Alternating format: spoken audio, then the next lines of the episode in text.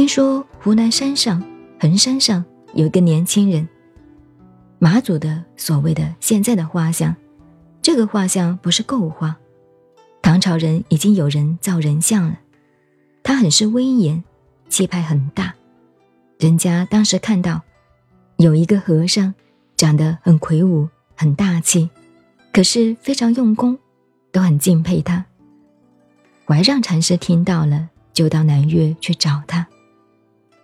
这个年轻和尚给他找到了，在那里打坐，不像我们了，不像你们诸位，你们到底不姓马，不是马祖。为什么说不像我们呢？他在那里茅棚里打坐，怀让老和尚在他面前转来转去看他，他眼睛都不会张开多看你，他就不管，不像我们。是什么意思啊？你们听到一点动静，歪过头来看看，有个人来，我正在打坐，有个老和尚找我，很好啊，特别还端个肩膀给他看看，你看我做的多了不起啊！马祖没有，这个怀让禅师看了半天，大概不止一天，因为我们这个记录上不会那么详细的，照常理，这个是我编的。这两句是我编的，前面都是。怀让禅师一定是去了好几次探视，看了好几回，寂然不动，用他的功夫不理人。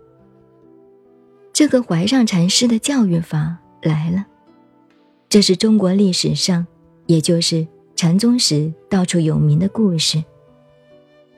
这个怀让禅师也不说。以后就天天去，等这个年轻人在那里打坐，坐得好好的。他弄一块砖头，弄一点水，就在他前面的一块石头上，当然有点距离啊。咔嚓咔嚓，在磨砖，天天在那里拿水来磨这个砖。马祖在打坐，他就磨他这个砖，各搞各的，不止一天呢。马祖还是用他的功。可见非常专一，这一点不要轻视啊。马大师后来影响了中国，这个在这一部分的文化，可以影响一千多年的大人物。他磨砖，他也不理也不管。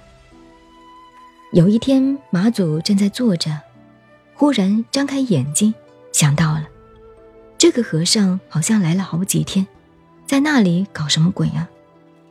慢慢也下座去看了。他说：“老师傅啊，你在干什么呢？”他说：“在磨砖呢。”磨砖干什么呢？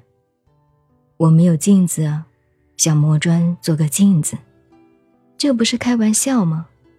磨砖岂能做镜吗？这个砖头磨了还能够做镜子吗？老和尚说：“哦，这样。”那你这位年轻的师傅在这里干什么呢？他说：“打坐。”他说：“你在这里打坐干什么？”打坐要成佛。他说：“磨砖不能做镜，打坐哪里能够成佛？”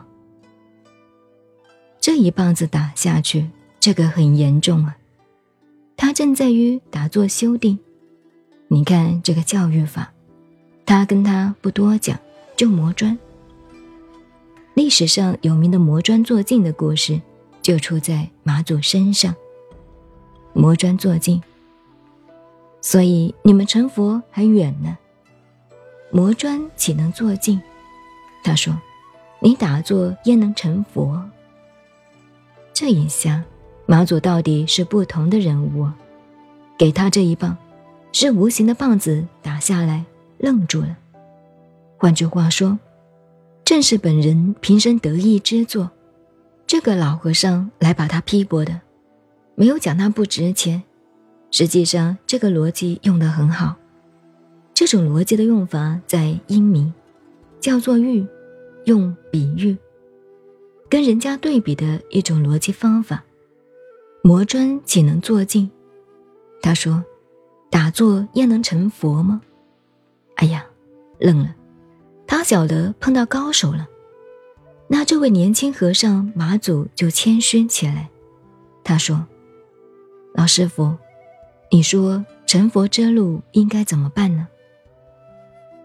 怀让禅师告诉他：“咦，他有个怀字，我也有个怀字，我也几时找个牛祖来看看。”这里他说：“我问你，比如一部车子，以前当然没有汽车了。”是牛拖车走，那个车子走不动了，打牛好啊，还是打车子呢？赶车啊，还是应该赶牛呢？这个牛车车子拖不动了，你看是要打牛呢，还是打车子？这就是怀让法师，这就是禅宗的这些大师们的教育手法。他们没有在大学什么，拿个什么教育博士的，用不着人家教。自己的那个智慧，创造出每一句、每一段的说话，就是那么高明。